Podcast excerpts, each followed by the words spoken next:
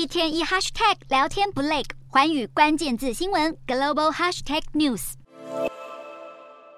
众院共和党极右派议员盖茨提起罢免案，对象正是自家的议长麦卡锡。因为盖茨曾经扬言，要是麦卡锡和民主党人合作通过临时支出的法案，就要提案罢免议长。盖茨更怀疑麦卡锡和拜登是不是有在援助乌克兰问题上达成秘密协议。这也造就百年难得的状况，就是保守党议长若想要保住大位，必须依靠民主党人出手相救。然而，民主党人似乎没有这个打算。民主党议员表示，如果麦卡锡被逼宫，将团结一致支持众院民主党领袖杰弗瑞斯成为下届议长。目前，共和党在众议院对上民主党，只以两百二十一比两百一十二占微弱的优势。若有五名共和党议员倒戈支持罢免，就会威胁到麦卡锡的职务。但即使如如此，这位共和党议长仍然坚持自身的立场。麦卡锡和民主党人达成协议，通过临时拨款法案，让联邦政府维持支出四十五天到十一月十七号。万般没想到，权宜之计竟让自己面临逼宫风暴。